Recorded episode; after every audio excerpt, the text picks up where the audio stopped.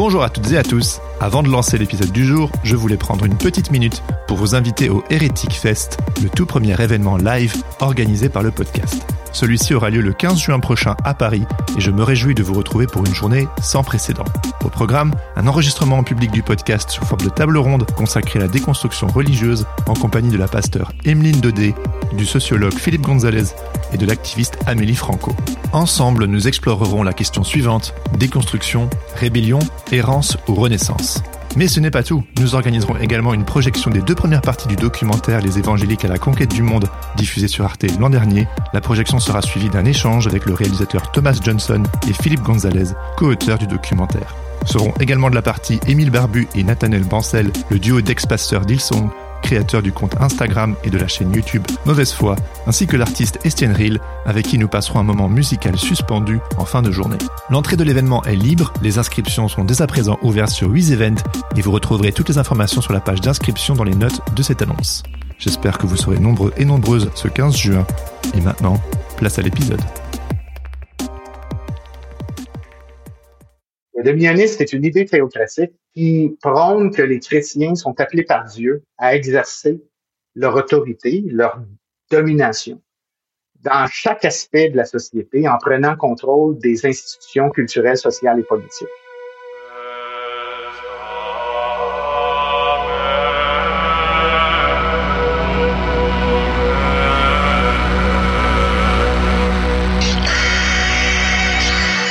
Bonjour à toutes et à tous et bienvenue sur Hérétique, le podcast qui questionne et déconstruit nos croyances religieuses. Je m'appelle Jérémy Kleiss et après avoir remis en question le mouvement évangélique qui m'a vu grandir, j'essaie depuis plusieurs années de réconcilier foi chrétienne et enjeux sociétaux sans renier l'un ou l'autre.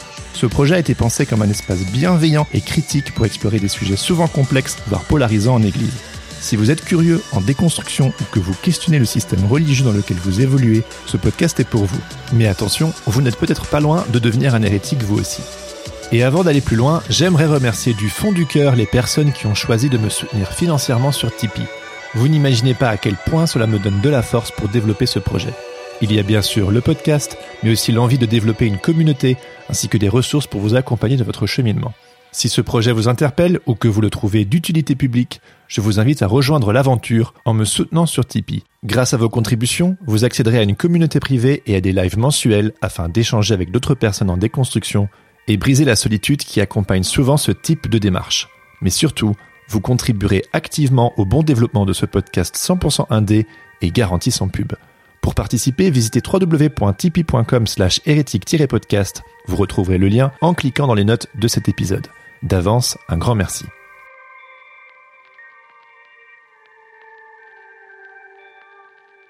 En 2016, les chrétiens blancs évangéliques dits nés de nouveau ont joué un rôle important en votant à 81% en faveur du président Trump.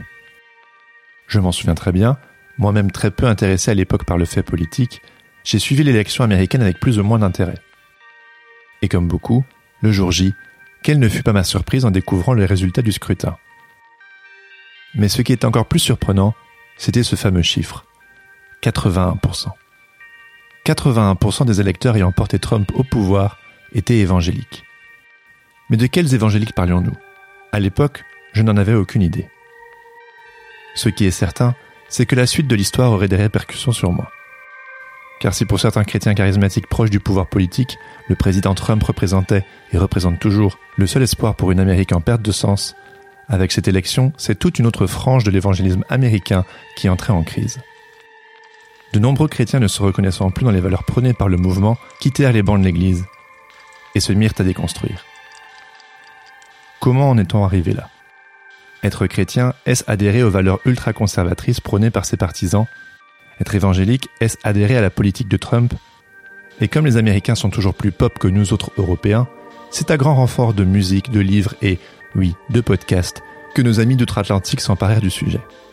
Il n'en fallut pas moins pour le vingtenaire pétri de culture évangélique anglophone que j'étais. Et c'est ainsi que la crise existentielle de nos cousins américains se mit à questionner mon propre évangélisme et mon rapport à la foi.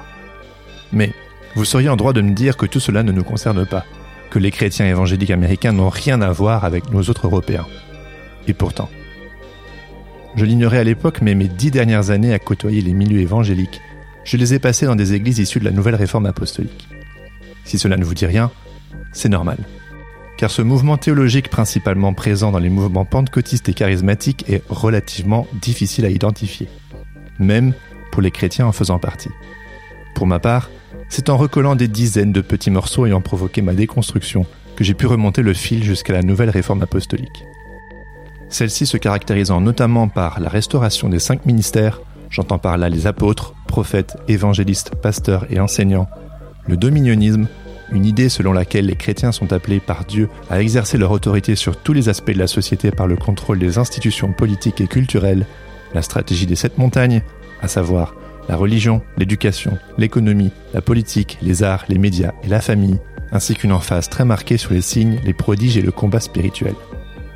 Et si on en croit de nombreux spécialistes, ce mouvement d'église, originaire des États-Unis mais s'implantant partout dans le monde depuis des décennies, n'y serait pas pour rien dans l'élection de ce fameux président. C'est ainsi que ma petite histoire rejoint la grande, dévoilant au passage certains rouages et mécanismes de cette mouvance théocratique à laquelle j'ai pu appartenir malgré moi. Pour éclaircir ce mystère, j'ai donc invité André Gagné, professeur titulaire à l'Université Concordia de Montréal, spécialiste des mouvements charismatiques aux États-Unis et auteur du livre Ces évangéliques derrière Trump, paru en 2020 aux éditions Labor et Fides. Et comme il s'agit d'une conversation dense et riche en informations, en cours d'écoute, vous pouvez consulter les notes de cet épisode pour retrouver les divers noms et autres références historiques dont il a été fait mention. Sur ce, je vous laisse écouter ma conversation avec André Gagné. Bonne écoute. Bien, bonjour André Gagné. Bonjour, bonjour Jérémy. Bienvenue euh, sur Hérétique. Je suis très heureux de pouvoir discuter avec toi aujourd'hui. Je te l'ai dit euh, au préalable, j'ai lu ton merveilleux livre, ces, ces évangéliques derrière Trump, et euh, dernièrement, je me suis très très très spécifiquement intéressé au dominionnisme et j'ai commencé à mettre des mots sur ce qu'était la nouvelle réforme apostolique et tu, tu as travaillé sur ce sujet mais avant de, de, plonger dans tout ça, est-ce que euh, tu pourrais brièvement te présenter et nous, nous dire s'il y a un moment donné dans ton parcours, éventuellement, si tu t'es senti comme un hérétique? C'est une très bonne question. En passant, merci beaucoup, euh, Jérémy, pour euh, l'invitation. C'est très, très gentil. Oui, bon, moi, André Gagné, je suis professeur titulaire, ce qu'on appelle chez vous, professeur ordinaire à l'Université Concordia, au département d'études théologiques. Et je suis aussi le directeur du département depuis euh, septembre dernier. Euh, bon, euh, oui, la question, est-ce qu'on se sent hérétique? D'un certain sens, on peut se retrouver dans cette position-là, même en tant que théologien, parce que le genre de travail que je fais, c'est la théologie académique, essentiellement, et on se pose des questions qui sont des questions d'origine hein, sur des croyances, euh, sur des mouvances en particulier. Euh, ma formation euh, primaire, en fait, et, parfois les gens sont pas vraiment au, courant de cela, c'est comme exégète. J'ai été principalement, dans un premier temps, vraiment, ma formation primaire, c'est en exégèse. Et en exégèse néo-testamentaire, mais aussi avec un lien avec les origines du christianisme. Et euh, ma thèse de doctorat, par exemple, traitait de l'Évangile selon Thomas. Qui est ah un oui, texte qu'on Ben oui, c'est ça. Un texte qu'on retrouve euh, dans la collection de Nagamadi, mm-hmm. découverte en 1945. Et euh, c'est ça. Ça veut dire si on veut parler d'hérésie. ouais, t'es un peu dedans. Ouais, ben, c'est ça. J'ai, en fait, j'ai écrit un commentaire aussi qui a été publié chez Brepols en 2019 sur l'Évangile selon Thomas, dans leur collection apocryphe, mais euh, la collection apocryphe qui s'est aussi ouverte à des commentaires en anglais. Hmm. Et euh, bon, vous pouvez trouver ça très facilement euh, du côté de, la, de votre côté de l'Atlantique. Ça s'appelle Gospel of Thomas. C'est une nouvelle traduction, une introduction nouvelle avec un commentaire sur l'Évangile selon Thomas, mais en anglais. Et c'est comme ça que je peux un peu me voir là. Euh, c'est sûr la question des euh, c'est intéressant. Une question en fait qui est très complexe dans, dans l'histoire du christianisme ancien. Hein. On avait tendance à, à mettre un étiquetage d'hérétique à, à, tous ceux avec lesquels on, on, on se on n'était pas d'accord essentiellement. C'est ça. Alors, euh, je te le disais juste avant, je suis intéressé par le dominionnisme depuis un bout de temps, mais c'est assez récemment finalement que j'ai mis les mots sur la nouvelle réforme apostolique. Et soudainement, les les dix dernières années que j'ai où j'ai été membre euh, d'églises ou de familles d'églises euh, évangéliques, je me suis rendu compte que c'était des églises qui faisaient partie de la nouvelle réforme apostolique. Mmh. Et euh, ça m'a permis de, de, de, mettre en perspective tout un tas d'éléments qui séparément me posaient problème. Grosso modo, je, je ne fréquente plus d'églises évangéliques depuis 2019. Euh, mais donc voilà, de 2009 à 2019, je me suis rendu compte que c'était des églises euh, de, de, qui appartenaient à la nouvelle réforme apostolique, mais j'avais pas du tout le vocabulaire que j'ai aujourd'hui. Euh, c'est aussi pour ça que je voulais discuter avec toi. Et j'ai mis en perspective tous ces divers éléments qui sont spécifiques à la nouvelle réforme apostolique, qui pour moi euh, j'avais l'impression que c'était des éléments un peu de l'évangélisme mainstream. Alors il y a des il y a des points de convergence évidemment, mais après euh, le en, en, fouillant un petit peu, je me suis rendu compte voilà c'était un certain type d'évangélisme charismatique, apostolique, mhm. euh, et ça qui a façonné mon expérience euh, chrétienne pendant de nombreuses années. Donc, j'ai envie de plonger là-dedans avec toi. et pour euh, nos auditoristes qui peut-être ne, ne connaissent pas, sont pas familiers, parce que finalement, c'est assez méconnu. Qu'est-ce que la nouvelle réforme apostolique? Quelles en sont un peu les, les caractéristiques et, et en quoi ça diffère des autres tendances évangéliques? Oui, ça c'est la, la question euh, à 100 000 dollars, comme on dit, parce que c'est très difficile de donner une définition claire sur cette question parce que la nouvelle, la, nouvelle réforme apostolique comme telle n'est pas une dénomination. On a une tendance à souvent classifier euh, des groupes évangéliques ou des sous-groupes évangéliques comme étant des dénominations, faisant partie d'une dénomination X, euh, des assemblées de Dieu, ou euh, nous, ici au Canada, on a les assemblées de Pentecôte du Canada et, des choses comme ça. La nouvelle euh, réforme apostolique, c'est pas ça. C'est une mouvance, oui, ou un mouvement qui, qui est pas, c'est un mouvement mais qui est pas rigide comme tel. C'est très mmh. très c'est un mouvement qui est basé sur les relations, sur euh, mm. euh, ce qu'on appelle en anglais networks, les réseaux.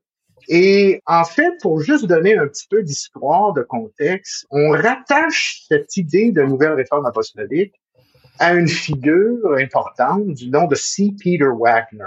C. Peter Wagner était un missiologue, un spécialiste de la croissance de l'Église, en fait.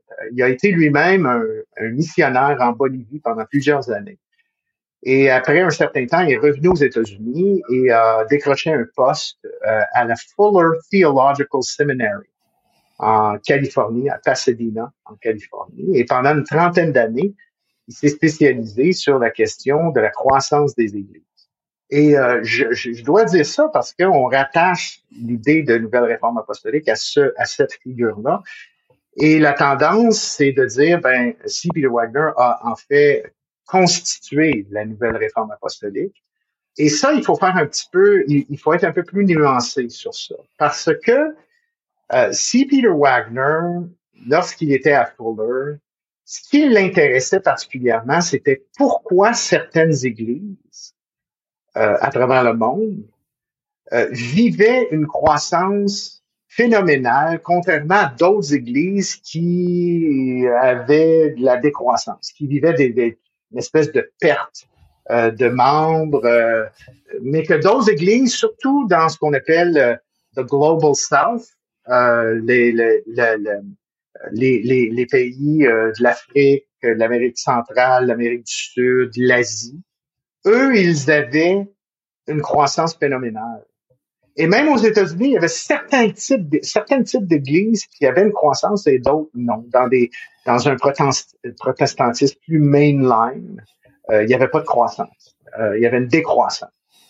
Et une des choses qui a commencé euh, à réaliser à ce moment-là, c'est que plusieurs de ces églises-là qui vivaient cette croissance était dirigé par des individus qui étaient extrêmement charismatiques, qui fonctionnaient un peu comme des chefs d'entreprise, comme des CEO, qui n'avaient pas vraiment de redevances ou euh, ils étaient indépendants.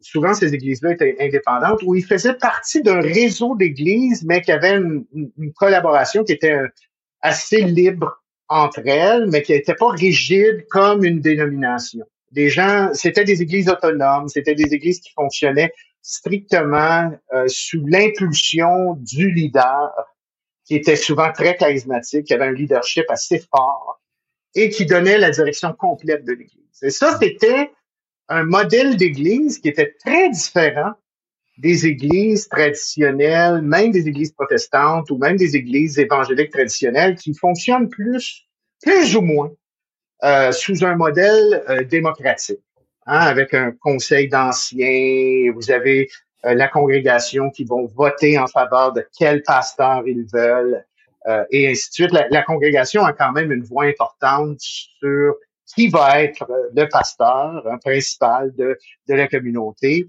et va avoir un droit de regard sur les finances et comment finalement la communauté euh, se gère jusqu'à un certain point et qui va en être le, responsable ou les responsables. Tandis qu'avec ces, ces nouvelles églises-là, indépendantes, non dénominationnelles, on n'opère plus de la même façon. Hmm.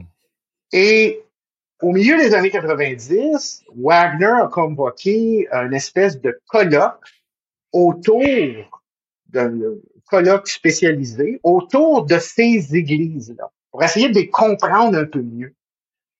Et il savait pas trop trop comment les appeler. Puis les gens ils disaient, mais là, il va falloir que tu donnes. Tu sais, certains certains l'encourageaient à essayer de, de mettre un nom à, à ce, à ce mouvement-là ou à ce phénomène-là. Et c'est là qu'ils ont inventé ce terme, nouvelle réforme apostolique. Au milieu des années 90. Il écrit un premier bouquin en 98, euh, The New Apostolic Churches. Et c'est là qu'il commence à développer cette idée-là que la nouvelle réforme apostolique, essentiellement, c'est pas lui qui l'a inventé. C'est le fruit de son observation hmm. de plusieurs églises en opération depuis, en fait, ce qu'il dit, lui, les composants de ce que lui appelle la nouvelle réforme apostolique ont débuté au début du 20e siècle à travers les, les mouvements des églises indépendantes africaines. Et ensuite, il identifie des jalons dans l'histoire, dans les années 70, avec les églises en Amérique latine, euh, les églises euh, indépendantes en Chine. Et aux États-Unis, à un moment donné, il va y avoir un mouvement d'églises indépendantes dans les années 70. Lui, il va, il va caractériser ces, ces moments dans l'histoire du 20e siècle comme étant des composantes de la nouvelle réforme apostolique. C'est une manière, la nouvelle réforme apostolique, pour, tu sais, si on le comprend vraiment, c'est sûr que c'est un, une mouvance, mais c'est plutôt une, en fait, plus précisément, c'est une ecclésiologie. C'est une manière de constituer ou de comprendre comment l'Église doit se gouverner, la gouvernance apostolique des Églises. C'est une manière, c'est une nouvelle manière de conceptualiser la gouvernance de l'Église. Bon, ça, ça va avoir des conséquences ensuite sociales et politiques, là, on pourra en parler. Mais ce qui est important, c'est qu'avant tout, dans l'esprit de C. Peter Wagner, c'est maintenant, on est en train de, de voir l'émergence de ces églises-là, où il y a un, un, individu qui fonctionne un peu comme un CEO, que Wagner va éventuellement euh, parler de, de, de, termes comme apôtres, hein, des apôtres, euh, des figures apostoliques. Et peut-être que ça va te surprendre, Jérémy, parce qu'on a tendance aussi, puis ça, il faut que je le précise aussi, c'est qu'on a tendance à dire le, la nouvelle réforme apostolique, c'est charismatique. Hmm. Oui, majoritairement. Hmm. Mais lorsque Wagner a parlé de cela dans les années 90, lorsqu'il a écrit son livre sur New Apostolic Churches, il identifiait certaines églises non charismatiques comme faisant partie de cela parce qu'ils avaient à leur tête ces espèces de leaders très forts, charismatiques, qui fonctionnaient comme des CEO. Je vais vous donner un exemple. Je vais vous donner un exemple. Euh, Willow Creek Community Church, ah Bill Hybels. Pour Wagner, Hybels était le pasteur d'une église apostolique. Ça veut dire que dans la conception de Wagner, c'était pas nécessairement juste des églises de type charismatique. Hmm. Il disait que 80% des églises, dans cette mouvance qu'il reconnaissait, étaient de type charismatiques. Et pourquoi cet attrait?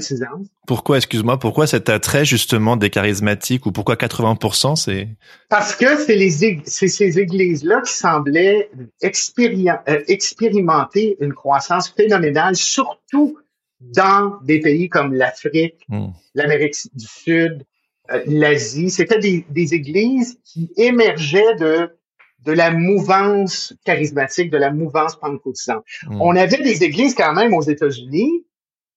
Par exemple, Willow Creek n'est pas ce type d'église, mais de par le fait même du type de leadership qui émergeait d'un leadership fort, Wagner était capable quand même de dire, ben ça, c'est quand même un phénomène particulier où on voit une certaine croissance d'Église, puis qu'on pourrait associer cela à l'idée de nouvelle réforme apostolique. Pour lui, la nouvelle réforme apostolique, c'est essentiellement aussi réformateur que la réforme au 16e siècle. Pour lui, c'est une autre réforme. C'est une réforme au sens de qui est pas qui pas doctrinaire comme telle, mais c'est une réforme ecclésiologique dans la manière de fonctionner. Euh, oui, la manière de fonctionner. Et là, lui voyait l'émergence de cette réforme-là. Plus particulièrement, il va parler en 2001. Il va utiliser un terme Second Apostolic Age. La deuxième, euh, le deuxième âge apostolique aux États-Unis. Et c'est là qu'il voit l'émergence de, de ce phénomène-là aux États-Unis. C'est ça la réforme, euh, la nouvelle réforme apostolique avant tout. Et tu parlais d'un nouveau type de gouvernance. Du coup, c'est quoi ce nouveau type de ben, gouvernance? ben C'est l'accent est sur les, la gouvernance apostolique, des figures apostoliques. Ce qu'on remarque euh, chez Wagner, c'est qu'il y a un retour à cette idée-là des cinq ministères qu'on retrouve dans l'Épître aux Éphésiens au chapitre 4, mm-hmm. les versets 11 à 13, là, les, apôtres, les prophètes, euh, les évangélistes, les pasteurs et les enseignants ou docteurs. Ouais pour Wagner et ceux qui, bien sûr, adhèrent à cette mouvance-là, ou du moins aux idées de cette mouvance-là, il y a cette croyance que il existe aujourd'hui encore des apôtres, par exemple, comme à l'époque du Nouveau Testament, euh, des apôtres commissionnés par Dieu pour jouer un rôle significatif dans la vision ecclésiologique qui doit s'opérer aujourd'hui dans le monde. Dans les églises locales, oui, euh, qui deviennent d'un certain sens même des centres apostoliques, mm-hmm. mais aussi dans le monde que c'est des c'est c'est comme une une résurrection d'un certain sens du ministère apostolique et même prophétique. Hein? Les apôtres et les prophètes fonctionnent ensemble. Il, y a, il, y a, une interprétation assez particulière des textes comme euh, Éphésiens chapitre 2, verset 20, où on mentionne que... C'est une nouvelle interprétation. Euh, c'est, on mentionne dans, dans ce texte-là, par exemple, que euh, l'Église est bâtie sur le fondement des, des apôtres et des prophètes. Hmm. Hein, Christ est la, est la, pierre angulaire et l'Église est bâtie sur ce fondement qui sont les apôtres et les prophètes. Mais pour des gens comme Wagner, c'est pas les apôtres et les prophètes du Nouveau Testament, c'est les apôtres et les prophètes qui continuent à être en opération aujourd'hui. Et le texte d'Éphésiens 4 dit que ces cinq ministères doivent être en opération jusqu'au moment de la pleine maturité de l'Église. Mhm. Que l'Église atteigne sa pleine maturité. Et leur argument, c'est de dire, ben, l'Église n'a pas atteint cet état de maturité spirituelle, donc la nécessité de ces cinq ministères encore aujourd'hui. Ouais pour moi, ça m'est très familier parce que, comme je t'ai dit tout à l'heure, ben dedans. Mais euh, c'est intéressant de noter que pour peut-être d'autres euh, chrétiens, protestants et évangéliques, euh, cette restauration des cinq ministères ne va pas de soi. Euh, moi, j'ai grandi avec des apôtres et des prophètes euh, en veux-tu, en voilà. Euh, et pour peut-être les personnes qui, qui, qui sont moins familières de, de ces milieux-là, qu'est-ce que, grosso modo, un apôtre, qu'est-ce qu'un prophète et quels sont leurs enjeux et leurs implications? Parce que euh, on a aussi parlé des, pasteurs, des enseignants, des évangélistes, ça va peut-être un peu plus de soi, mais c'est vrai que ces deux-là, ils, sont assez euh, stratégiques, je dirais, du moins j'ai l'impression dans l'organisation de, de la nouvelle réforme apostolique. Oui, les apôtres, bien sûr, c'est des hommes euh, choisis par Dieu. La manière que c'est compris dans ce contexte-là, c'est des hommes remplis de l'esprit qui ont un leadership très fort pour donner une direction. Ils ont la vision de Dieu pour l'Église en général. Ce sont euh, ce qu'on disait, ce sont des chefs d'entreprise essentiellement. Mmh, L'apôtre font, c'est ça, c'est des entrepreneurs. C'est ça le ministère apostolique. Essentiellement, c'est un entrepreneur religieux qui va défricher des champs nouveaux, aller aller chercher d'autres, euh, de s'occuper de l'expansion finalement de, de, l'Église dans le monde. Le prophète, c'est celui qui entend de Dieu. Le prophète, c'est celui qui a la sensibilité d'entendre la voix de Dieu, qui souvent, ça va au-delà de la Bible. Hein. On entend vraiment la voix de Dieu, c'est ce qu'on croit et on communique à l'apôtre la direction qu'on reçoit de Dieu et l'apôtre met en exécution. Mais c'est toujours régularisé par l'apôtre d'un certain sens. On va dire souvent dans ces milieux-là qu'il n'y a pas de hiérarchie, mais c'est quand même assez nébuleux. Là. Il, y a, il y a une certaine hiérarchie, et on lit certains textes bibliques pour, d'une certaine manière, par exemple, dans, dans 1 Corinthiens au chapitre 12, on parle de premièrement, Dieu a établi dans, dans l'Église, premièrement, des apôtres, deuxièmement, des prophètes, hein? Et on dit, ben, d'un certain sens, les apôtres, c'est justement ces chefs d'entreprise qui donnent la direction, qui régularisent la vision, hein? c'est les visionnaires.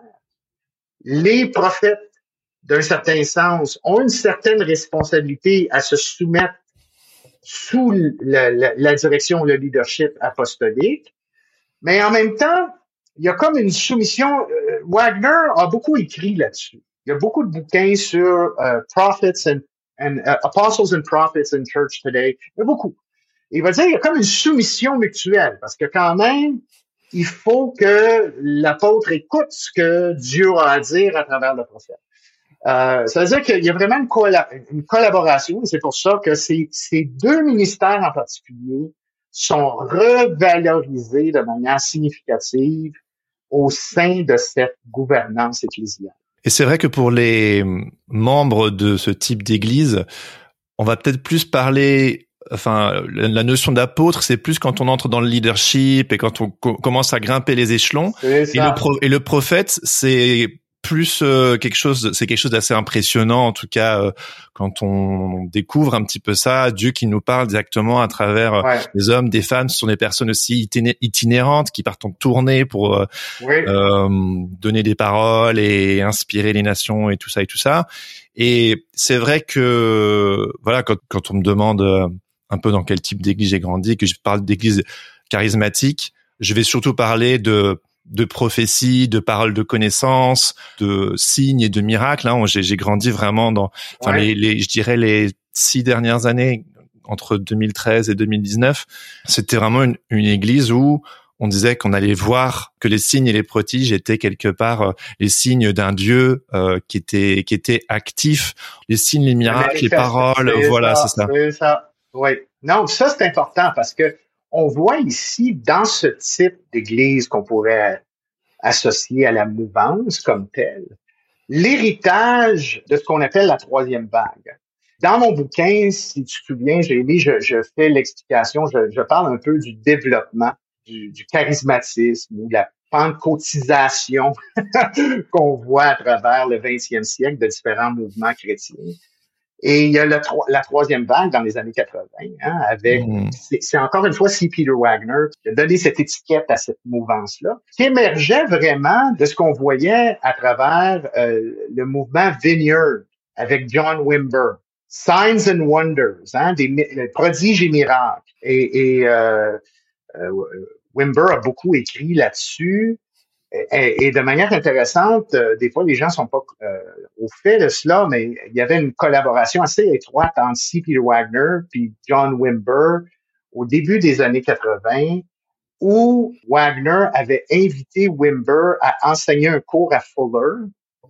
Hein? Fuller School of Theology, ouais. Oui, oui, c'est ça, qui, qui s'intitulait Signs and Wonders euh, and Church Growth, hein? signes, prodiges et miracles et croissance d'Église.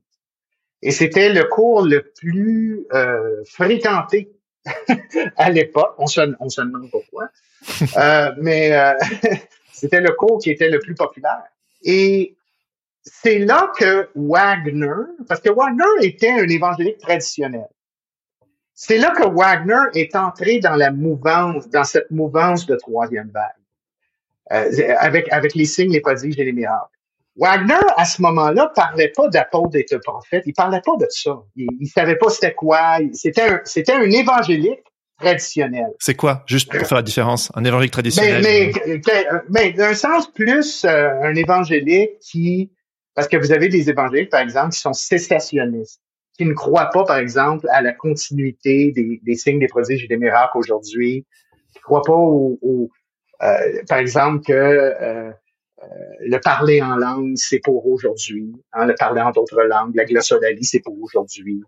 Euh, un évangélisme qui, euh, par exemple, serait plus proche de ce qu'on comprend euh, lorsqu'on pense à Billy Graham, par exemple. Hein, les néo-évangéliques des années 40, 50, 60. Ça, c'est un évangélisme qui est pas de type charismatique, qui, qui finalement met de côté toutes ces manifestations ne croit certainement pas à l'idée d'apôtre et de prophète. c'est ça. Mais euh, Wagner était assez traditionnaliste comme ça.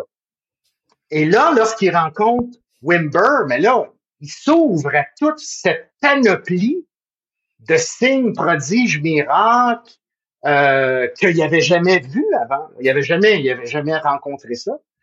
Et ça l'amène à cheminer dans ces milieux-là, Éventuellement, il va faire la rencontre d'une mouvance qu'on appelle la mouvance prophétique hmm. avec les prophètes de Kansas City, avec Mike Beckel et tout ça, dans les années milieu des années 80, on, on, rentre aussi dans les années 90.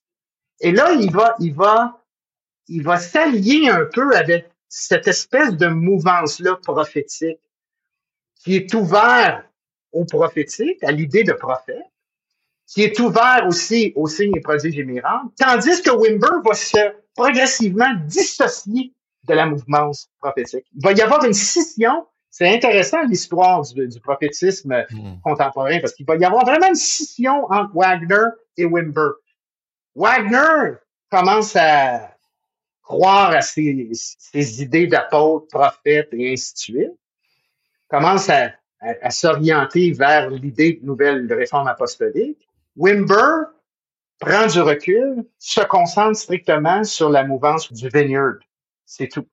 Et, et Wimber aurait jamais été d'accord avec Wagner sur l'idée des cinq ministères. D'accord. Euh, ben, même si Wagner, lorsqu'il a écrit son livre sur les New Apostolic Churches en 1998, a dédié son livre à Wimber comme étant un apôtre de la nouvelle réforme apostolique. Wimber n'aurait jamais, jamais endossé cette espèce de, de, de, titre pour lui-même d'apôtre. Il n'aurait jamais endossé ça. Puis même son eschatologie était différente un peu de celle de, de, Wagner. C'est-à-dire qu'il y, y, a vraiment, il faut, pour comprendre tout ça, surtout avec Wagner, son influence sur la troisième vague, son influence au niveau de l'idée de prophète et d'apôtre et de gouvernance apostolique, tout ça va de pair avec sa propre évolution en tant qu'individu, en tant que chrétien, passer d'un chrétien traditionnaliste, rencontrer quelqu'un comme Wimber, faire la rencontre des prophètes de Kansas City, ensuite rencontrer d'autres prophètes comme Cindy Jacobs et ainsi de suite, faire la connaissance de réseaux apostoliques qui étaient déjà en, opération à l'époque. Hmm. Et tout ça a contribué à, sa propre évolution, à ses propres changements théologiques, puis à, ce qu'il écrivait, puis comment, euh, parce qu'il était tellement prolifique sur le plan de l'écriture, qu'il a réussi à influencer une multitude d'églises évangéliques.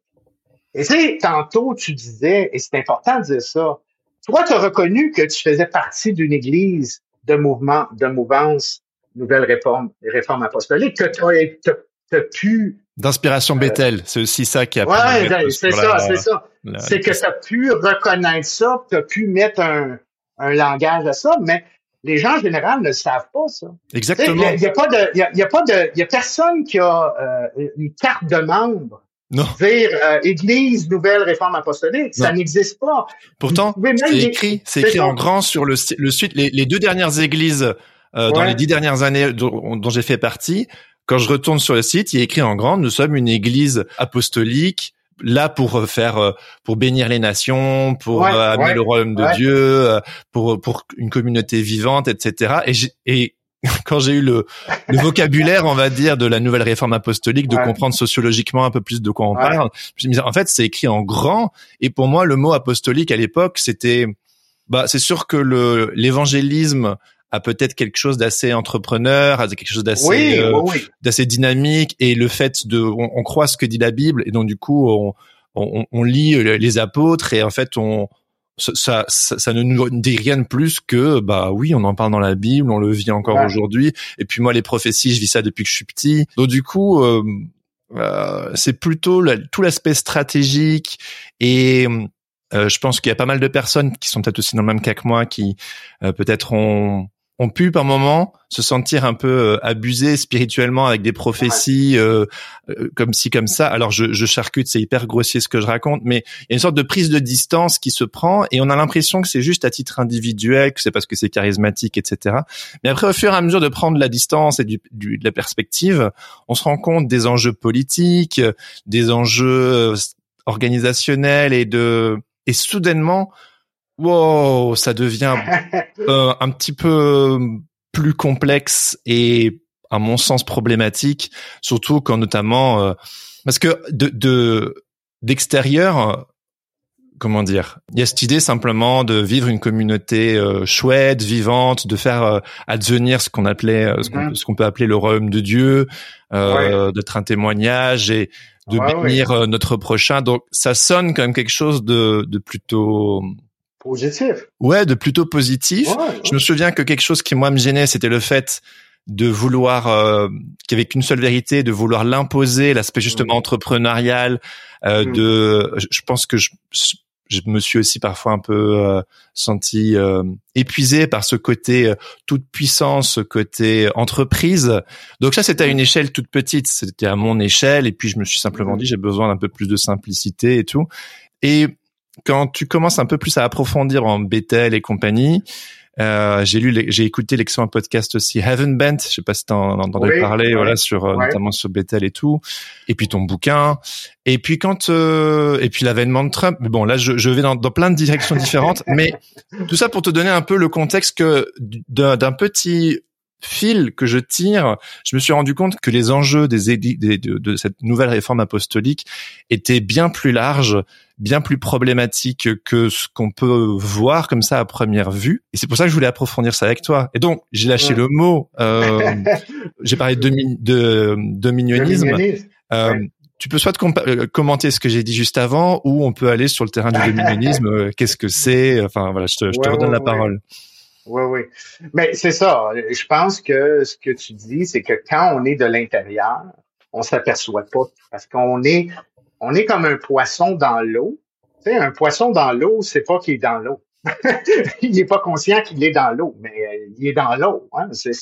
Et là, lorsque tu sors de l'eau, ou s'il sort de l'eau, il réalise qu'il était dans, dans quelque chose. Bon, mais c'est un peu ça.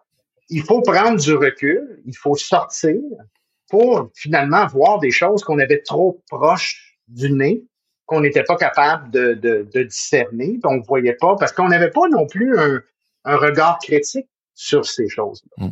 C'est en sortant souvent qu'on là on commence à, à s'apercevoir des implications de certaines croyances, de certaines pratiques. Comment finalement euh, Peut-être que dans certains cas, on faisait partie d'une mouvance et on, était coupé du monde extérieur. On était coupé, euh, dans certains cas, de nos familles, d'amis euh, qu'on avait connus avant de faire partie de cela. On s'était on s'était volontairement coupé parce qu'on appartenait à ce groupe-là, puis on ne veut pas, on, y donnait toute notre attention et toute notre temps. Mais c'est, oui, c'est certain. Une des choses c'est là qu'il faut euh, s'adonner à lire les sources primaires. Il faut aller lire C. Peter Wagner. Il faut lire les trucs de Bethel. Il faut lire vraiment ce que ces gens-là disent. et pas juste se fier à droite et à gauche de peut-être notre pasteur nous dit quelque chose ou quoi que ce soit. Il faut les lire, ces individus-là, pour comprendre les implications. Parce que pour comprendre apôtre et prophète, il faut voir, bon, dans le contexte de la nouvelle réforme apostolique, ce que ça veut dire, faut voir C. Peter Wagner, faut lire des gens comme Che Han, qui était euh, vraiment euh, euh, comme le disciple numéro un de C. Peter Wagner. C'est, C. Peter Wagner, c'est comme ça. je l'ai rencontré, je l'ai rencontré. Ah, oui. Je l'ai, je l'ai ah, en, en, préparant le l'entretien et en lisant tes articles, j'ai vu son nom et je savais pas qui c'était, donc je l'ai googlé et je me suis dit, mais en fait, je l'ai vu à une conférence quand j'étais en Angleterre ah, et il faisait, il faisait notamment, euh, c'était plutôt sur les miracles. Et je me souviens, euh, ben, j'étais, j'étais, j'étais étudiant à cette époque-là. Bref, je me souviens avoir été hyper dubitatif de, de genre, euh, ah, je vois un peu mieux de mon œil droit, je vois mieux de 20% et je suis genre, qu'est-ce que c'est que ce truc? Mais voilà, j'ai vu sa photo et je me suis dit, ah, mais je l'ai, je l'ai rencontré, je l'ai vu en vrai il y a 12 ans, quoi. Ah, aïe, aïe, aïe. Hein? C'est ça. Bref. Mais c'est ça. Il faut lire ces, ces, ces gens-là. Et une des choses, bon, tu mentionnes le dominionnisme, euh, et ça, c'est important parce que c'est, c'est un moment euh, aussi dans la carrière de C. Peter Wagner. C'est quelque chose qui s'est développé aussi euh, avec le temps. Parce que le dominionnisme est une idée qui est très liée à aussi ce qu'on appelle l'eschatologie. Mm-hmm. ça va de pair. Mm. L'eschatologie qui est finalement l'étude de, la fin des, temps. c'est ça, des mm. fins des temps. Et, et euh, ça va de pair avec ça. Ça veut dire que Wagner, à un moment donné, a évolué dans sa manière de conceptualiser la fin des temps. C'est ce qui a beaucoup affecté ce que moi j'appelle sa théologie politique qui est la théologie du dominion. Hein. Mm. Euh, en anglais, on dirait dominion theology, mais on dit aussi dominionisme ou dominionism. Une théologie de la domination. oui, c'est ça, théologie de la domination. Hein, c'est le dominion, hein, c'est de dominer. Le pouvoir. c'est une théologie du pouvoir politique, essentiellement. Et il a écrit un bouquin, en fait, là-dessus. un bouquin au complet, en, si ma mémoire me, je pense qu'en 2006, euh, qui s'appelle Dominion. Hmm. Simplement, c'est ça le titre du bouquin, C. Peter Wagner, Dominion. Et il explique son cheminement eschatologique et sa perspective sur le, dominionisme. Et l'idée, c'est que, et, j'aime beaucoup la, définition qui a été euh, synthétisée par un collègue euh, journaliste euh, indépendant du nom de Frederick Clarkson, qui travaille pour le Political Research Associate. J'ai, en fait, j'ai coécrit quelques articles autour de la réforme, nouvelle réforme apostolique avec lui qui ont été publiés dans Religion Dispatches euh, l'année dernière. On a écrit euh, près d'une dizaine d'articles ensemble. Et euh, Fred Clarkson a travaillé sur justement la droite religieuse aux États-Unis. Ça fait 40 ans qu'il écrit là-dessus. Et à un moment donné, il s'était attelé sur la question du dominionnisme, mais je pense que la, définition qu'il donne est, assez claire et, et recouvre un, ce qu'on veut, ce qu'on veut dire par cela. C'est essentiellement l'idée théocratique. Hmm.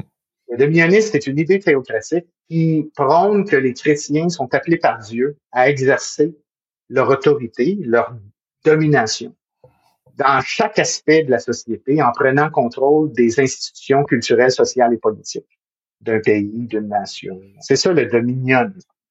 Et c'est basé sur une interprétation particulière du livre de la Genèse, Genèse chapitre 1, les versets 26 à 28, qui est le mandat de, création, hein, mhm. où Dieu crée euh, l'être humain et lui donne l'ordre de dominer la terre hein, et d'exercer son, son autorité, son pouvoir sur la terre. Bon, pour les gens qui adhèrent à la théologie euh, de la domination ou du dominionnisme, c'est plus qu'un mandat créationnel. C'est en fait, c'est un mandat qui est dirigé envers les chrétiens. Parce que les chrétiens, dans leur conception, ont maintenant l'autorité sur le monde, l'autorité qui a été perdue suite à la chute, suite au péché qu'on retrouve euh, dans l'histoire de Genèse 3, où l'homme ou l'être humain a perdu son autorité, sa domination terrestre aux mains du diable, aux mains de Satan. Jésus, par sa venue dans le monde, par sa mort, sa résurrection, a détruit les œuvres du diable et restaure l'être humain à sa juste valeur, particulièrement les chrétiens, parce qu'ils sont maintenant en communion avec Dieu à travers la mort euh, du Christ et sa résurrection.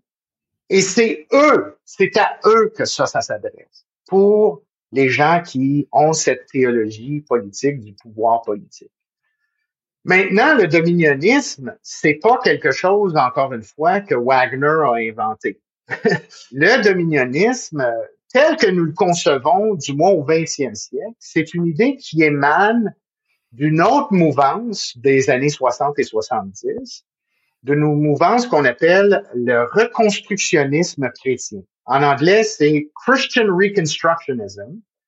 Et ça, c'est une mouvance qui a été, euh, en fait, qui a été fondée par un individu euh, du nom de Rousas Roujdouni, qui était un pasteur presbytérien dans les années 60-70, euh, qui était très prolifique également sur le plan de l'écriture, qui avait une perspective très calviniste euh, sur des questions d'anthropologie et du rapport de Dieu à l'homme. C'est très, très calviniste que l'être humain est complètement déchu, oui. euh, qui n'a aucune euh, autonomie sans Dieu et ainsi de suite.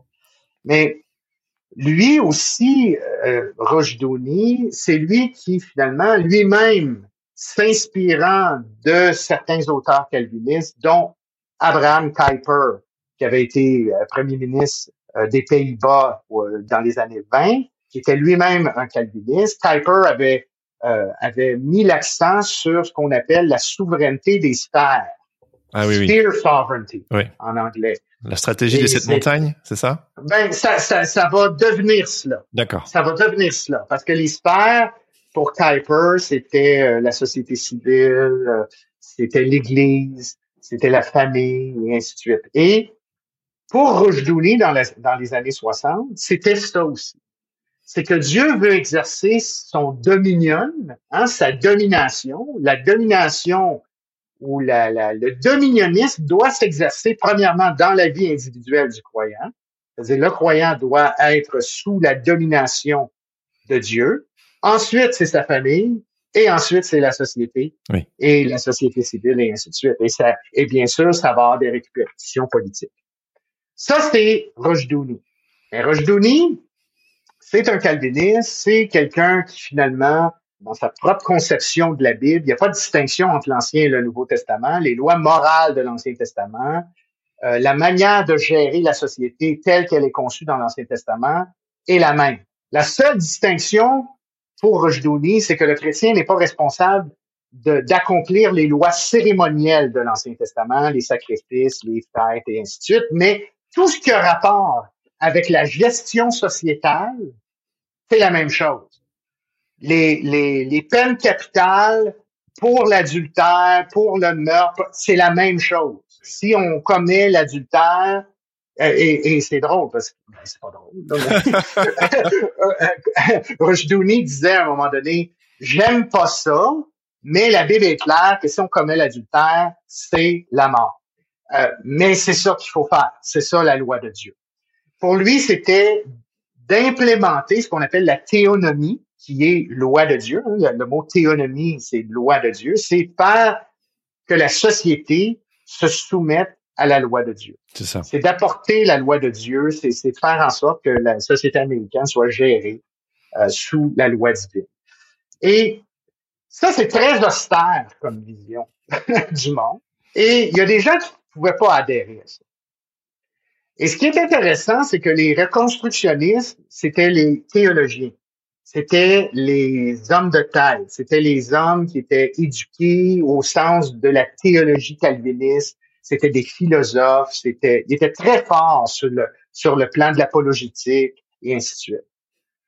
Mais ils n'avaient pas les nombres il n'y avait pas beaucoup de gens. Les gens, leur église n'était pas en croissance parce que c'est tellement austère comme vision du monde que les gens disent, ben, tu sais, je ne veux pas appartenir à ça. C'est sûr. Mais eux voyaient que les églises charismatiques, ça marchait. Ça veut dire que certains d'entre eux ont tendu la main aux charismatiques.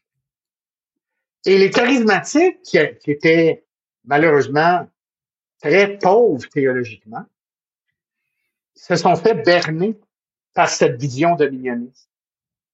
La vision dominioniste de Rushduni était une vision qui était plus, euh, je dirais, en anglais on dit grassroots, qui était plus du, bas vers le haut. C'était une vision qui était beaucoup plus à long terme, qu'il fallait former euh, les enfants à travers euh, l'éducation parentale à la maison.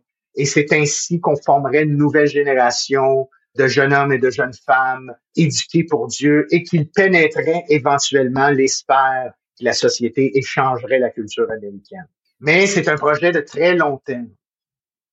Et ça, ça s'appuie beaucoup aussi sur l'idée de la souveraineté de Dieu, que Dieu est souverain. C'est lui qui va faire advenir le dominion en son temps, ou la domination en son temps. Les charismatiques ont une, une théologie complètement différente. C'est la coopération avec Dieu c'est que faut que je fasse quelque chose hein, pour faire advenir le royaume de Dieu. Il faut que je m'implique, faut que il faut évangéliser, il faut changer le monde. Mm-hmm. C'est-à-dire qu'on est dans un autre paradigme, beaucoup plus d'entrepreneuriat mm-hmm. du côté charismatique.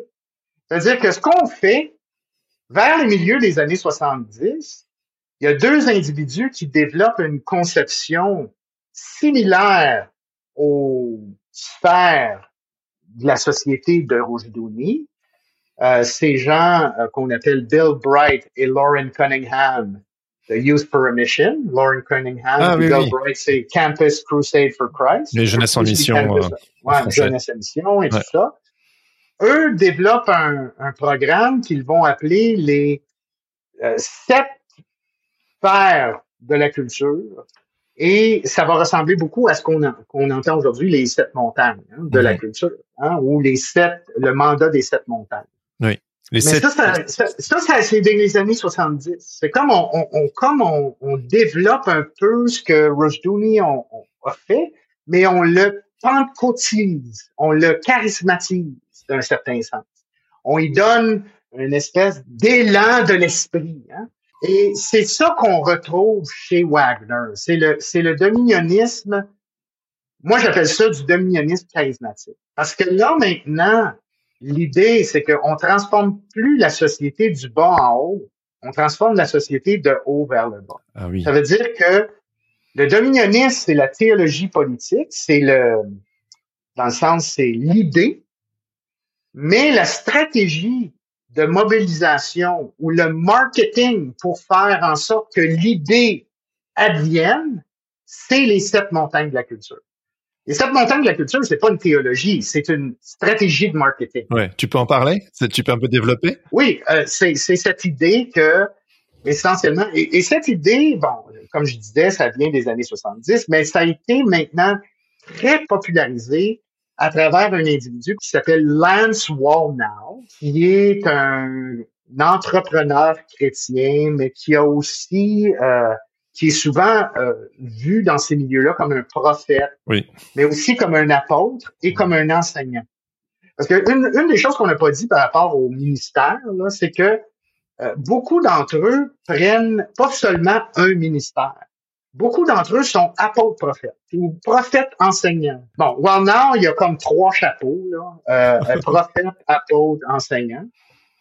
Et Wallnau a, a beaucoup publicisé ou fait la, beaucoup la promotion, parce que c'est un entrepreneur déjà avant, de cette idée-là des sept montagnes de la culture. L'idée, c'est que la culture est divisée en sphères, mm-hmm. hein, dont euh, la politique, l'éducation, les médias, les arts et les spectacles, euh, l'Église, la famille et l'économie. Mhm. Et ces montagnes-là, c'est ce que constitue la culture. Et ceux qui sont au pouvoir ou en contrôle de chacune de ces sphères culturelles contrôlent la sphère comme telle. Le but, si on veut changer la culture, c'est d'avoir des chrétiens à la tête, euh, au sommet de ces montagnes, pour finalement affecter tout le reste de la culture. Et, c'est ça le but, en fait, c'est que la théologie de la domination ou le dominionnisme va se concrétiser lorsqu'on aura mobilisé les chrétiens à graver les montagnes de la culture et influencer toute la culture ensemble. Le monde entier. C'est world domination, hein, c'est ça. C'est ça, c'est ça, c'est le monde entier, parce que c'est, c'est. Mais on, on, va commencer aux États-Unis, c'est ce qu'ils veulent faire, mais le but, c'est, c'est bien sûr, c'est transnational. On n'a pas, on a des visées beaucoup plus que des visées strictement nationales. Ce qui est important de mentionner, c'est que ça, c'est une stratégie de marketing, parce que c'est bien beau dire oui, il faut dominer, il faut dominer, il faut dominer, mais il faut mobiliser. Oui. Et la façon de le faire, c'est d'avoir un schéma, un plan comme ça pour le faire. Et c'est là que euh, Now met tous ses efforts. Il fait maintenant encore une fois des tournées dans des églises partout euh, pour promouvoir cette idée-là et euh, faire en sorte que les chrétiens soient impliqués politiquement, parce que c'est juste comme ça qu'ils vont changer la culture politique et sociale euh, du pays. Et, pas beaucoup, et pour lui, on n'a pas besoin de beaucoup de gens pour changer la donne d'un pays. C'est d'avoir les bonnes personnes qui sont placées à des endroits stratégiques qui vont faire toute la différence.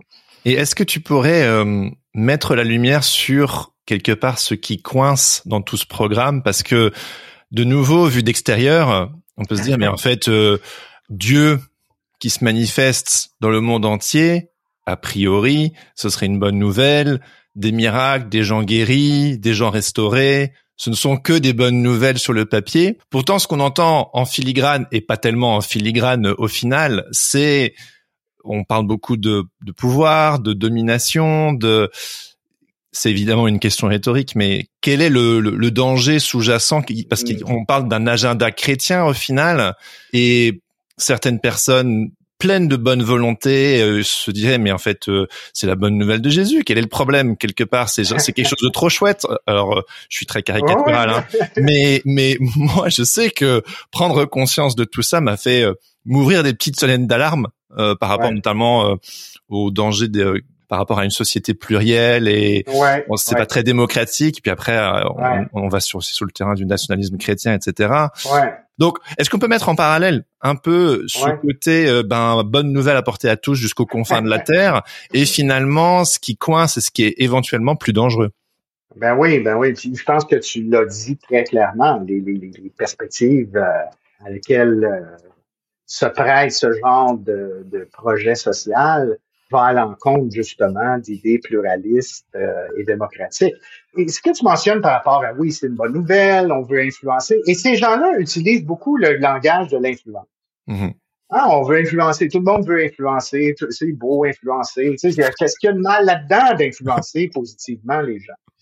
C'est correct si on reste sur le terrain de langage, du langage de l'influence. Le problème, c'est que quand le langage de l'influence devient le langage de l'hégémonie, ouais c'est quand on passe de l'influence à l'hégémonie, c'est là que le bas blesse. Parce que c'est ça, c'est ça essentiellement. C'est quoi l'hégémonie alors? Développe. L'hégémonie, c'est l'idée que finalement, c'est la société au complet, la prédominance d'une manière de vivre qui est chrétienne. Euh, si on prend les États-Unis, par exemple, l'idée, c'est une hégémonie chrétienne. Mm-hmm. C'est que le christianisme a un, un statut privilégié au-dessus de toute autre perspective on n'est plus dans le pluralisme, on est dans l'hégémonie, on est dans la supériorité, la suprématie, d'un certain sens du christianisme face à d'autres idées religieuses, musulmanes, bouddhistes ou athées même. Le problème, c'est que qu'est-ce qui arrive? On a un beau projet comme ça, mais qu'est-ce qui arrive avec ceux qui sont pas en d'accord avec ce projet-là ou qui ne partagent pas les, ces idées-là. Quand on pose la question, on a vraiment des réponses très, très nébuleuses. On a des réponses comme Ah, les gens vont être heureux lorsque les chrétiens vont exercer la domination. People will be happy when they when Christians exercise dominion. On entend ça directement parce qu'il va y avoir la vraie justice, la vraie paix. La bénédiction de Dieu. Ouais. oui, oui, puis la vraie justice, puis ainsi de suite. Ouais, mais une justice selon qui, selon quelle perspective, puis là, ah ben oui, mais c'est dans la Bible, mais là, tu sais, la Bible. OK, mais là, on s'entend même pas sur l'interprétation de la Bible. Les chrétiens eux-mêmes s'entendent pas sur l'interprétation de la Bible entre eux. Quelle interprétation de la Bible? quel groupe religieux? Parce qu'à un moment donné, même à l'intérieur de cette idée-là, ceux qui adhèrent, par exemple, à cette perspective dominioniste de Sainte-Montagne et ainsi de suite, ils critiquent les autres chrétiens qui n'ont pas la même perspective qu'eux. Des gens comme Lance Wallnall se plaignent du fait qu'il est persécuté ah par des chrétiens. Il est persécuté, mais pas, pas par les gens de l'extérieur, les gens, comme on disait à l'époque, du monde, oui, oui. mais par des chrétiens. C'est des mm. chrétiens qui ne comprennent pas. Mais là, si on est en train de, de, de même étiqueter d'autres chrétiens comme étant hérétiques, hérétiques selon la perspective qu'on adopte, oui. mais là, qui c'est qui va exercer finalement ce règne? Qui vont être ceux qui vont être à la tête? Est-ce que c'est seulement les gens de la nouvelle réforme apostolique? Hmm. C'est ou c'est seulement les chrétiens qui réussissent peut-être à se mettre d'accord sur l'idée d'une espèce, pour reprendre une formule euh, que euh, notre collègue Philippe Gonzalez utilise, une formule qui avait été utilisée aussi euh, à l'époque lorsqu'il y avait cette convergence entre évangélique et catholique, cette idée d'écuménisme des tranchées, hein, d'un écuménisme qui fait fi un peu des éléments théologiques pour se mettre d'accord sur certaines valeurs socio-conservatrices qu'on partage et qu'on se dit l'Amérique elle s'est éloignée de ces valeurs-là. Il faut retourner à cette base judéo-chrétienne de l'Amérique. La hein? sécularisation de la société, oui, le, grand ça, danger. Le, grand danger, c'est ça. C'est-à-dire que c'est là que le danger se trouve. Et c'est là que, moi, je parle avec beaucoup d'Américains ces jours-ci, et ils ont une peur terrible pour leur démocratie. Hmm. Ils sont très, très inquiets de leur démocratie. Il y a une peur, tu veux dire que leur liberté religieuse euh, va être... Euh, oui, à tout, oui, le pluralisme, hein, qui est un pluralisme, bien sûr, religieux, mais qui est un pluralisme à tous égards. Que tu es d'accord ou pas, on peut finalement fonctionner ensemble dans une société et on accepte les différences. Ils ont peur de perdre ça. Ils ont peur de perdre leur démocratie avec l'élection de quelqu'un comme Trump, mhm. qui finalement promet de euh, libérer ou de jamais emmener en cours les, les euh, ceux qui étaient impliqués dans l'insurrection du 6 janvier, promet une rétribution à tous ses adversaires politiques. Et c'est un de ses slogans politiques, hein? I am your retribution. Je suis votre rétribution. Notre vengeance. Ça veut dire qu'on fait fi, vengeance, hein? Ça veut dire qu'on on fait fi de, de euh, des principes de la loi, des principes judiciaires.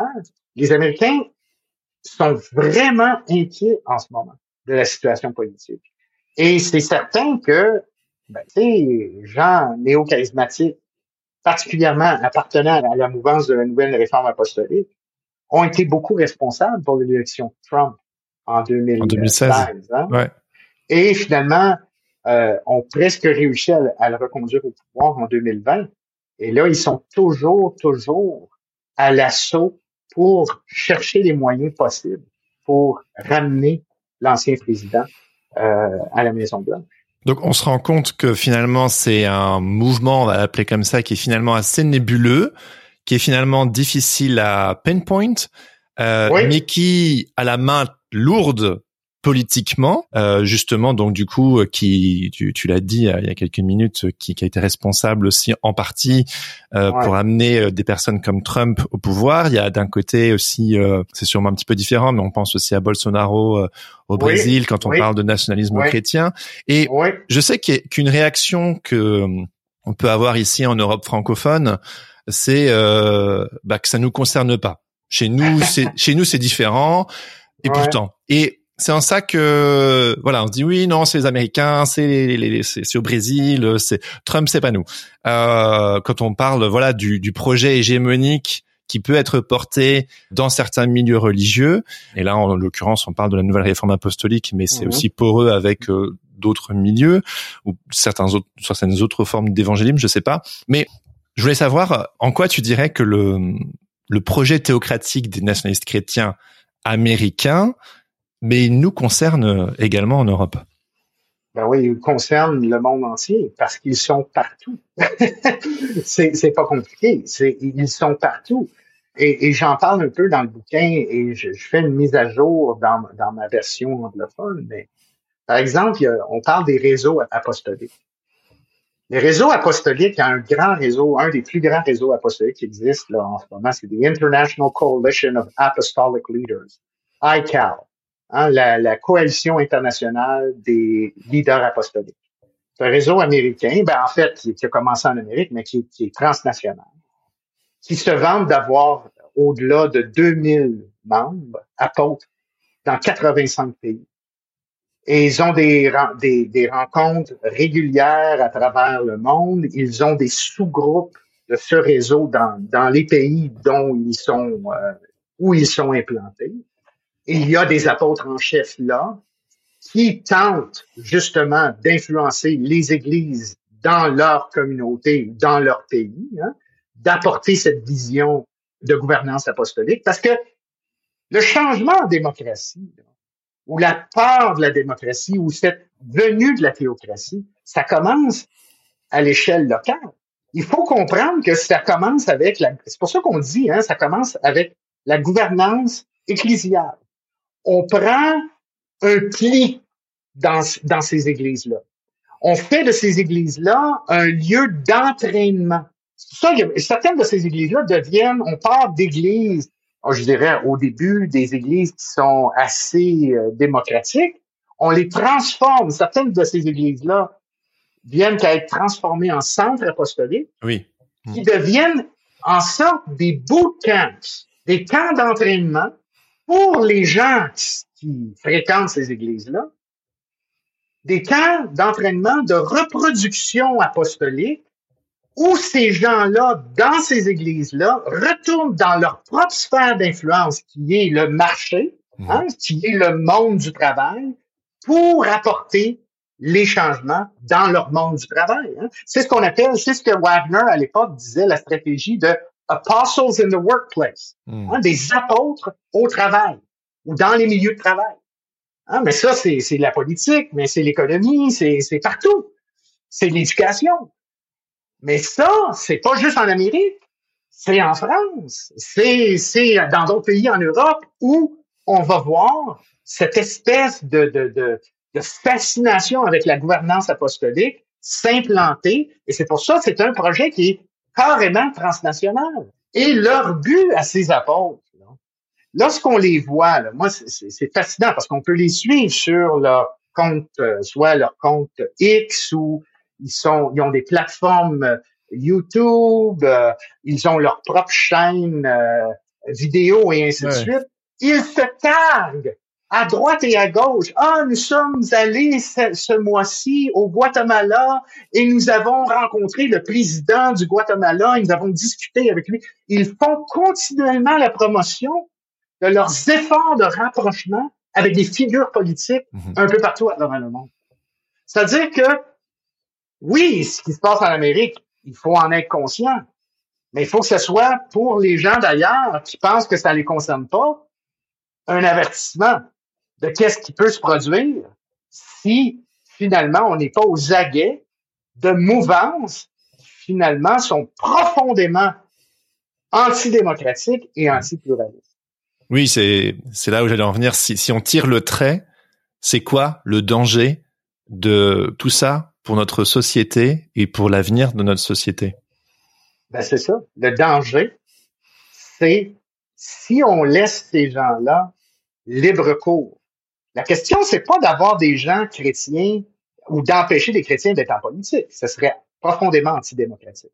Mais c'est d'être aux aguets de gens qui ont des projets hégémoniques tels qu'on le conçoit à travers la nouvelle réforme apostolique ou ces mouvances de type apostolique, s'ingérer en politique et faire en sorte de changer les politiques en vue des aligner avec leur propre vision du monde et leur propre valeur du monde, qui sont souvent très, très loin des valeurs pluralistes de la majorité de nos sociétés libérales et démocrates.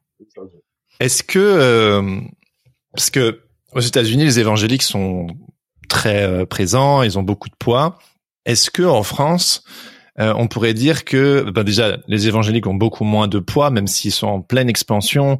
Mais politiquement, a priori, ils ont ils auraient pas beaucoup de, de poids. Je me demande, est-ce que la, ce qui pourrait s'en rapprocher le plus, ce serait euh, la droite chrétienne catholique ou les, les catholiques identitaires? Est-ce que c'est Alors je m'y connais pas des, je m'y connais pas des masses, hein, mais c'est pour ça que je te pose la question pour essayer de le recontextualiser dans un contexte euh, francophone européen, quoi.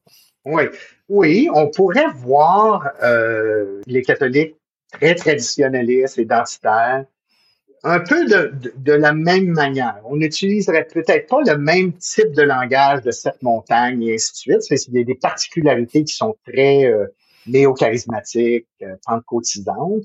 Hmm. En même temps, on retrouve le langage des sept montagnes chez les baptistes aux États-Unis. Ben bon, euh, bref. Mais il y aurait des similitudes.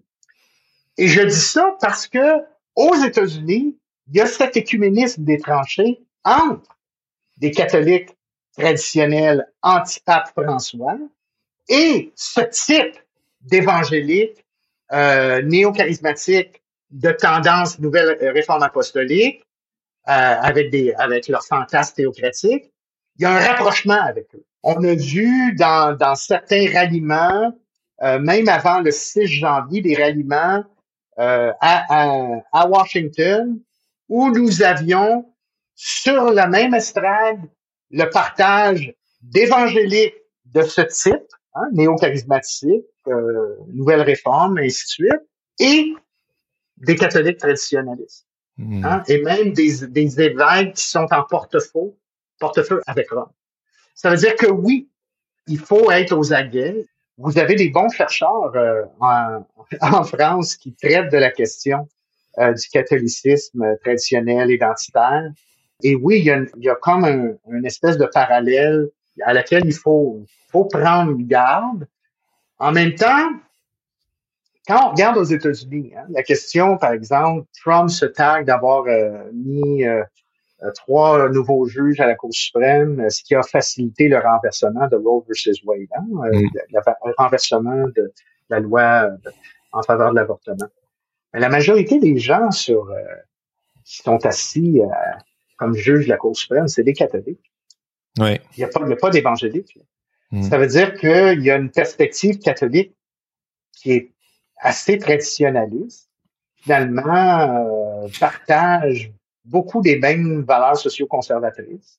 Oui, parce que c'est euh, ça. C'est surtout une histoire de parce qu'on parle de deux choses là. D'un côté, il y a le fait, euh, si j'entends bien, c'est le euh, l'eschatologie victorieuse, c'est le fait de prendre possession, on va dire, de toutes les sphères de pouvoir pour hâter le retour du Christ.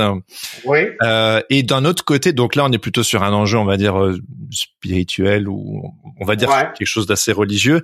Et puis de l'autre, en fait, c'est quelque chose de beaucoup plus euh, sur des valeurs conservatrice. Et c'est ça qui est aussi par moments un peu euh, perturbant aussi et surprenant, c'est que ça sont souvent, euh, pour parler euh, justement de la nouvelle réforme apostolique, il y a un côté très finalement très moderne, très marketing, très flashlight, très sympathique, avec un discours en fait très conservateur. Et c'est assez étonnant vu de l'extérieur quand on, on, on s'y attend pas. Et c'est là où du coup on arrive sur les, les guerres de culture, culture wars, et que là aussi il y a une sorte de de mix où finalement est-ce qu'on est-ce qu'on est là pour parler du religieux ou est-ce que finalement c'est surtout un agenda ultra conservateur qu'on mmh. veut avancer pour éviter que entre gros guillemets la société se barre en sucette?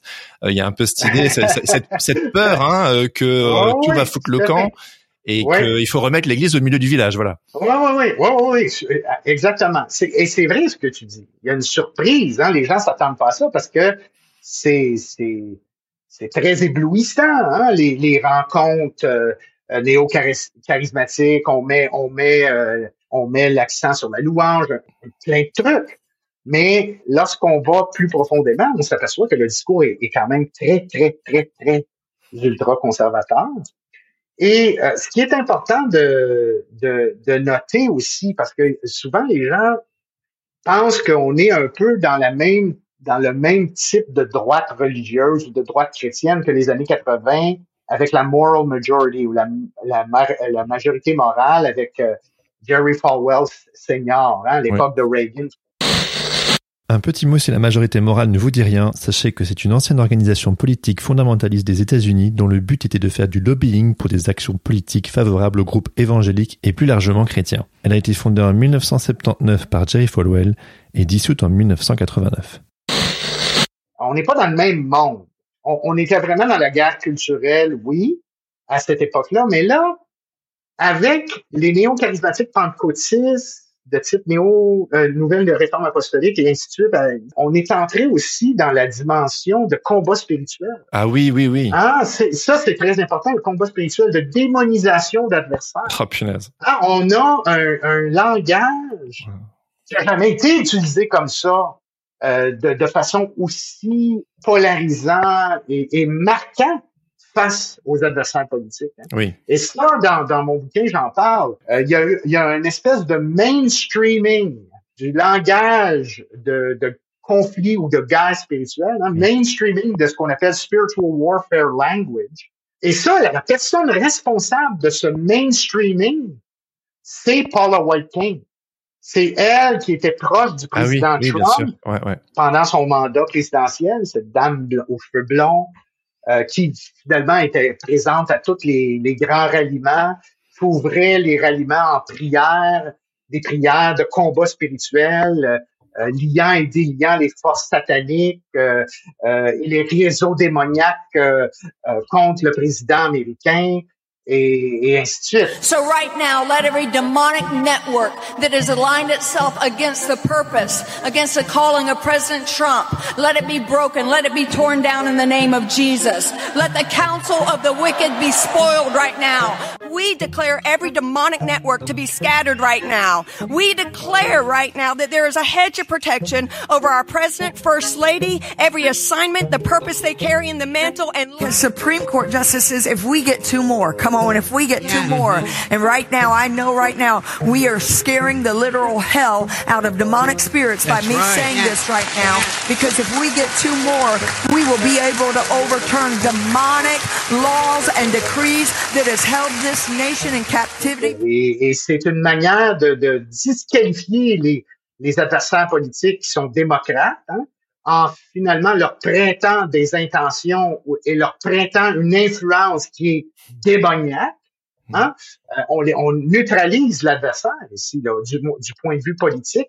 Du moins, quand on se présente à ces ralliements-là, puis qu'il y a 20 000 personnes, puis qu'on fait une prière publique comme ça, on parle pas seulement à Dieu, on parle aux gens qui sont là et on démonise l'adversaire politique devant les gens qui sont là. Ça veut dire qu'on est aussi dans cette logique-là. Il y a beaucoup de, de rhétorique, de conflits spirituels, de guerre spirituelle, de démonisation qui finalement contribuent euh, et peuvent sérieusement contribuer à euh, l'éclosion de, de violences physiques possibles. Hein. On a vu un exemple de ça avec le, le 6 janvier euh, 2021. Ouais, je me souviens que tout ce langage autour de la guerre, ça m'a ça m'a épuisé. Ça venait en, ça me faisait des des bugs parce que on parle d'un dieu d'amour, d'un dieu de paix, et on parle systématiquement de bataille. Ça m'a vraiment épuisé euh, au bout d'un certain temps. Bon, c'était il y a un bout de temps, euh, mais je sais qu'à ma petite échelle à l'époque, c'était un vrai épuisement. Ce, ce côté ah enjeux mondiaux de guerre spirituelle et de c'est et, et, et ce qu'on fait, c'est qu'on s'inspire continuellement de récits de l'Ancien Testament, hmm. hein, des conflits de, de, génocide, de batailles de Jéricho, de destruction de Amalek et ainsi de suite. On, on, on fait toujours appel au euh, conflit avec Josué et ainsi de suite. On fait appel aux récits de conflits physiques. C'est ça. Pour parler de la réalité d'aujourd'hui dans laquelle les chrétiens se retrouvent. Lorsque on est tellement loin parce que le concept de guerre spirituelle, c'est un concept chrétien. Faut pas se leurrer là, de, prétendre que ce n'est pas un concept chrétien. c'est un concept chrétien. c'est dans la Bible. Mais la manière dont cette idée-là de conflit spirituel ou de guerre spirituelle contre les forces invisibles, lorsqu'on lit, par exemple, les premiers chrétiens, les pères du désert, des gens comme euh, Saint Antoine et d'autres, hein, qui entrent dans un conflit spirituel, on est dans un autre monde on n'est pas dans le monde des néo-charismatiques contemporains d'aujourd'hui qui voient des esprits territoriaux au-dessus des, des, nations ou des villes ou des partis politiques. Euh, on n'est pas dans un dans un espèce de conflit chez les les anciens chrétiens. On n'est pas dans un conflit offensif continuellement à courir après les démons. On n'est pas dans ça.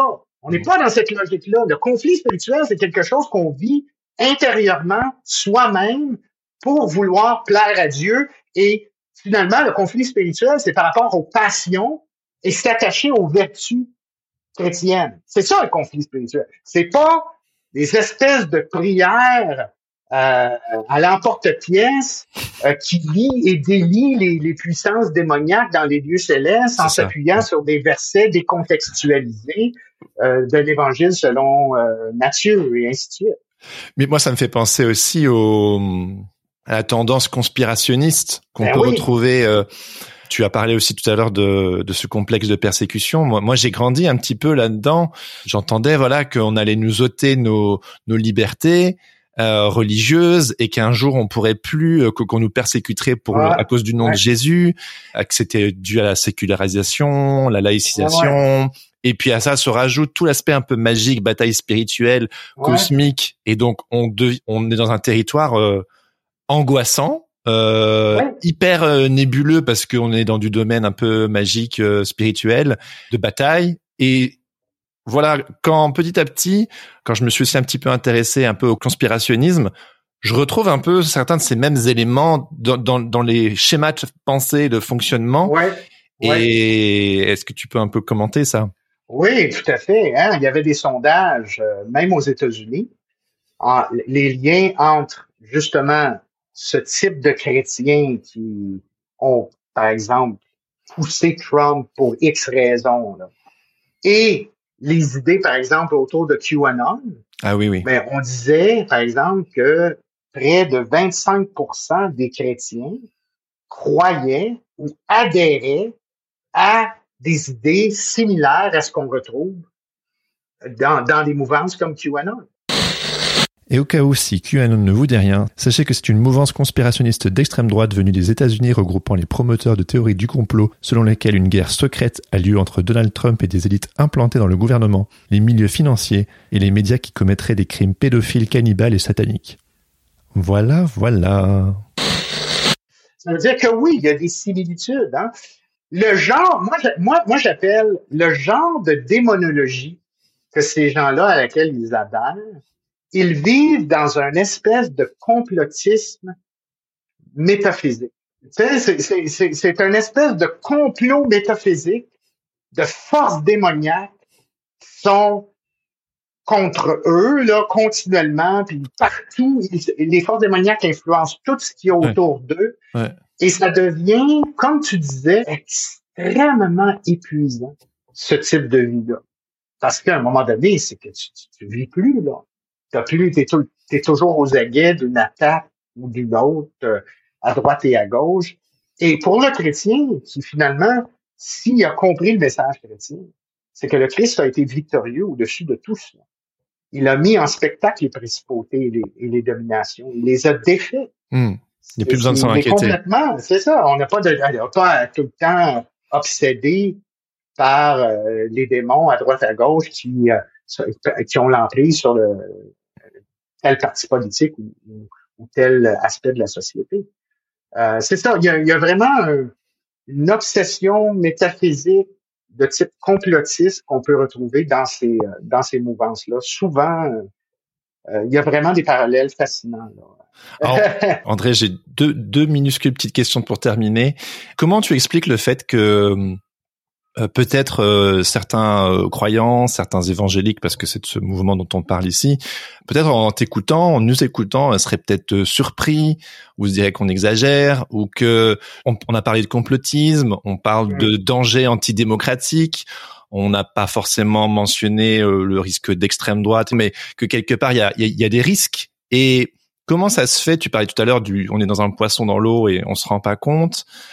Qu'est-ce que tu dirais éventuellement à ces personnes qui nous écouteraient et qui, je pense que je voudrais adresser le blind spot, quoi. Comment ça se fait qu'on se rend pas compte de ces dangers quand on, en réalité, on est bien intentionné et que on, on prend pas la, cette, cette mesure-là?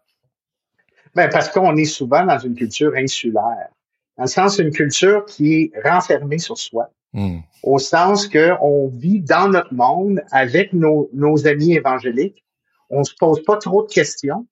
On accepte tout ce qui se passe et on n'a pas la perspective de celui ou de celle qui est à l'extérieur. En même temps, en Europe, je veux dire, on, vous regardez ça un peu de loin, vous, là, ce qui se passe aux États-Unis. C'est comme, wow, c'est bizarre, ces gens-là. c'est pour ça que ça, vous avez l'impression que ça, ah, ça ne concerne pas, on n'est pas dans cette situation-là. Premièrement, on n'a pas la démographie évangélique pour faire autant d'impact et ainsi de suite. Mais comme on disait, euh, ces réseaux-là sont quand même chez vous. Ah oui, le soft Et avec le temps, avec le temps, ces réseaux-là vont, vont, vont grandir. Mhm. Et euh, il va falloir euh, y faire face à un moment donné. C'est pour ça faut arrêter de faire la, la, la sourde oreille et regarder ce qui se passe ailleurs pour être mieux outillé, pour être capable de faire face à ces mouvances euh, dans nos propres contextes. Mais le, le fait que souvent les gens ils, minimisent ça parce qu'ils se disent, voyons donc, ça se peut pas que les gens croient ça. C'est pas possible, les gens. C'est débile. C'est voyons donc. C'est une petite minorité, berlu berlu. Mais le problème, c'est qu'on fait souvent du monde entier, on fait du monde entier notre propre mesure. Dans le mm. sens que parce que nous, on n'adhère pas à ça, parce que pour nous, c'est ridicule, parce que pour nous, c'est irrationnel, ça se peut pas que les autres croient ça. On peut, on n'est pas la mesure du monde entier, là. Je veux dire, il faut arrêter de penser que parce que nous, on pense pas comme ça, ça veut dire que tout le monde, tout le monde pense pas comme ça. C'est pas vrai. Euh, tu le sais, Rémi, tu as été, tu as fait partie de ça, tu as déjà pensé comme ça. Il y a des gens que, tu sais, les gens pensent de cette manière-là et ils croient vraiment. Et il faut pas minimiser ça. Mm. Il faut pas, il faut pas en rire. Mm-hmm il faut plutôt comprendre et trouver des moyens pour y faire face, pour répondre à ça. Parce que les gens ont, des perceptions, ont souvent des griefs. Des fois, les griefs sont, sont, pas réels, mais ils sont du moins perçus. Comment on va être capable de répondre à leurs griefs?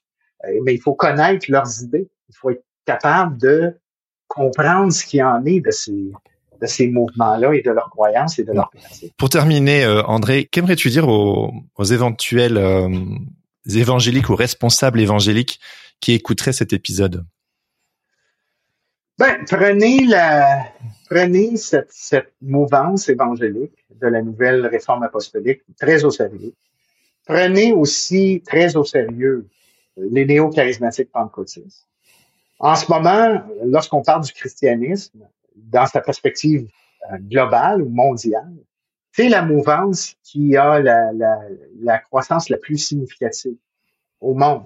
Quand on parle des néo-charismatiques pentecôtistes, ça transcende premièrement le monde évangélique, ça touche aussi les dénominations euh, mainline, euh, parce qu'on parle d'expérience spirituelle, on parle d'expérience avec l'esprit, les dons de l'esprit et ainsi de suite.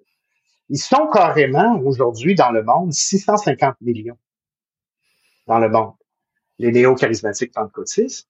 Et en 2050, la prévision est qu'ils vont être un milliard.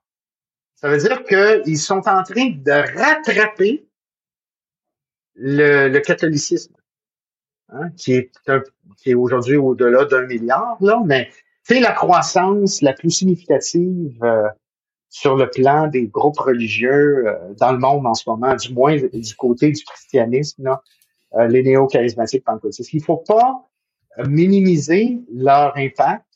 Si on est un évangélique, on, on vit notre petite vie dans notre petite église avec notre pasteur, nos anciens, tout ça. Faut pas penser que ça ça vous atteindra pas. S'il y a une église de, type néo-charismatique pentecôtisante qui atterrit dans votre dans votre coin, dans votre comté, c'est des entrepreneurs. Ils voient le territoire comme un marché. mmh. un marché religieux. Et ce marché-là, vous, vous êtes un compétiteur. ça veut dire qu'ils vont euh, définitivement vous voir comme, euh, comme un adversaire ou du moins un groupe avec lequel il faut rivaliser et euh, avoir sur lequel il faut avoir de l'influence. On a vu des églises être pris d'assaut par ce type de mouvement-là. Il faut être aux aguets. C'est tout simplement ce que j'ai à dire aux leaders religieux évangéliques qui euh, ça donne à votre émission. Ouais. Non, mais je te, je t'ai aussi posé la question parce que j'ai bien aimé, je pense c'est dans les dernières pages de ton livre euh, mm-hmm. consacré aux évangéliques derrière Trump, où tu donnes cette invitation, tu leur dis, mais je vous demande pas de forcément euh, changer vos convictions, ni de, devenir libéral, si c'est pas quelque chose, enfin, mais mm. d'avoir conscience des enjeux politiques surtout que ça peut avoir. Et je trouvais que c'était, c'est très beau de ta part parce que c'est genre, restez qui vous êtes, soyez, soyez évangéliques ah sur vos convictions, c'est votre liberté à vous, mais prenez conscience de ce qui se joue au niveau global et des enjeux sociétaux parce qu'on vit dans une société plurielle et qu'il faut faire attention à ça. Tout à fait, tout à fait. Bon, ben, j'aurais voulu te laisser le mot de la fin, mais c'est moi qui a conclu. c'est correct, c'est parfait. Non, mais c'est bonne façon de conclure, en fait, avec une citation du bouquin. Ouais, c'est ça. euh, merci beaucoup, André. C'était formidable de discuter avec toi. J'avais vraiment hâte. Et euh, ben, merci, merci pour ton expertise, merci pour ton temps. Et euh, j'ai hâte de, de voir un peu quels sont les retours que j'aurai avec cet épisode. ben, merci, Gélie. Ça fut vraiment un plaisir de discuter avec toi. Un grand merci pour euh, l'invitation. C'était ma conversation avec André Gagné. Merci à lui pour son temps, son regard et son expertise. Si cette conversation vous a interpellé, n'hésitez pas à le lui dire ou à vous procurer son livre intitulé Ces évangéliques derrière Trump, disponible aux éditions Labor et Fides. Je rappelle que vous pouvez consulter les notes de cet épisode pour retrouver les divers noms et autres références historiques dont il a été fait mention dans cet épisode. Et avant de terminer, j'aimerais remercier toutes les personnes qui soutiennent le podcast sur Tipeee. Et à ce propos, je vous invite à écouter le témoignage de Colville Petit Pont qui aimerait vous dire deux mots au sujet de la communauté des grandissants. Salut, je m'appelle Colville Petitpont, je suis libraire, auteur de BD et je fais moi aussi partie de la communauté des grandissants. Je soutiens financièrement Jérémy sur Tipeee parce que je suis un fichu hérétique et que cela l'aide à poursuivre ce projet. Les grandissants, c'est une communauté de gens qui s'interrogent sur leur foi et explorent des façons plus libres de la vivre. Je suis heureux de participer parce que cela nous permet d'ouvrir des horizons et surtout de se sentir moins seul sur ce chemin hors les clous. Les participations débutent à 5 euros par mois et cela vous donne accès au Discord et à des rencontres pour échanger avec d'autres hérétiques au parcours singulier. Pour en savoir plus, rendez-vous sur www.tipeee.com slash hérétique-podcast. Si cet épisode vous a plu, n'hésitez pas à le partager avec vos amis, à mettre 5 étoiles sur Apple Podcast ou à laisser un commentaire sur Spotify. Ça aide le podcast à monter dans les charts et sur les plateformes, permettant ainsi de faire rayonner le projet encore plus. Vous pouvez également m'écrire pour me faire part de vos retours ou me faire des suggestions d'invités à bonjour-hérétique-podcast.com. Et enfin, pour toujours plus de bonus, je vous invite à me suivre sur Instagram at hérétique-podcast et surtout à vous abonner à ma newsletter. J'y partage mes réflexions personnelles, mon cheminement, ma vie de podcasteur, des ressources et des coulisses du projet. Vous trouverez toutes les infos dans les notes de cet épisode. Je termine en remerciant Laurent Bazar et Flavien Morel pour l'habillage sonore de ce podcast. Sur ce, je vous dis à bientôt pour un nouvel épisode et surtout n'oubliez pas, on est toujours l'hérétique de quelqu'un. Ciao ciao